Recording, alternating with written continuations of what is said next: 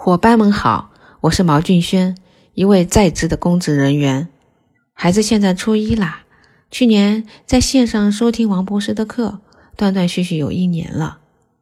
让我回忆学习之前的状态，说实话，我心底里是抗拒的。太恐怖的作业，真不想再回忆之前狰狞的面目。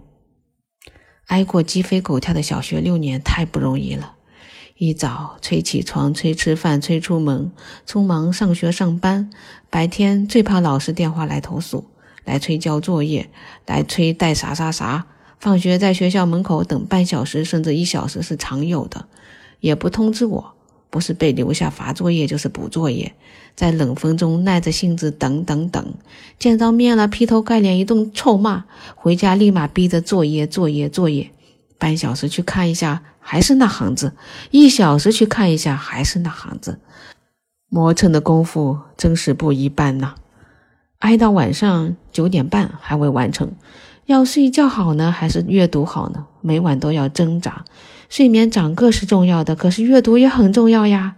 焦虑一天天在积累，只有吼叫才能解一时之恨呢。甚至有时不止吼叫，还有辱骂。逼他离家出走，另外找个合适的妈。因为言语上的争辩总是处于下风，不甘心只能又拖又拉，最终以肢体冲突相互扭打结局。可是肢体比比拼的结果嘛，还是我处于下风。最终又是一阵声嘶力竭的吼叫。孩子他爸说，我吼叫留下的毒素已遍布家里的各个角落。即便把墙壁刮掉三层，毒素也未能除尽啊！崩溃中的妈妈是没有智慧、没有方法的，只能砸手机、砸 iPad、砸故事机、砸笔、砸书，真累啊！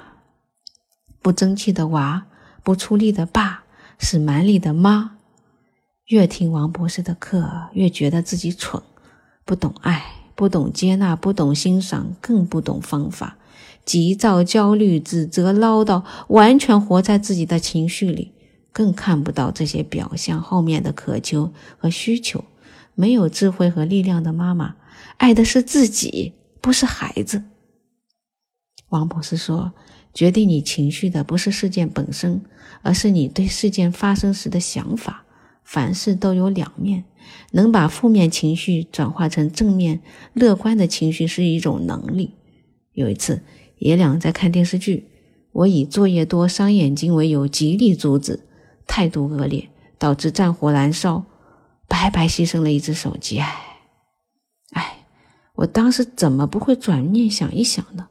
爷子爷爷俩依偎在一起看电视，多美好多宝贵的亲子时光呀！我怎能忍心破坏呢？对孩子的伤害很痛心。不知道怎样才能挽回。第一次当妈没有经验，错了十几年了。幸好遇见王博士，能看见，能懂得，能做到。幸福是需要学习的，需要付出努力的。每一件事情的背后都有它发生的原因，去安静的思考它背后的需求是什么。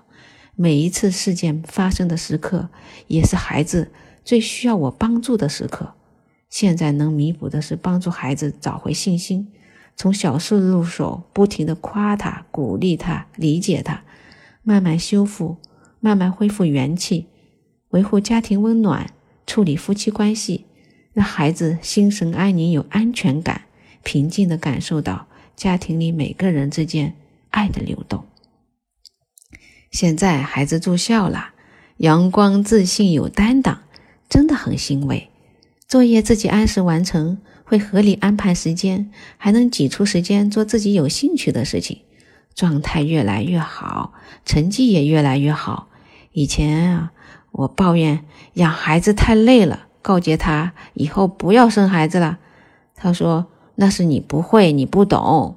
他说他的目标是要做一个有思想的教育家，帮助更多的人。我说这可是最崇高的人生境界呀。妈妈对你刮目相看，妈妈要向你学习，做人达己，跟随你，做给你看。我自己呢，跟着王博士学习，也带动身边的同事朋友一起学习。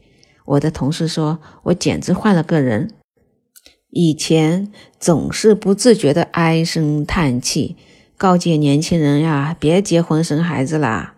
现在呢，看谁养育孩子有困难，总是不自主的想去帮着指点迷津。哎，你说这神奇吧？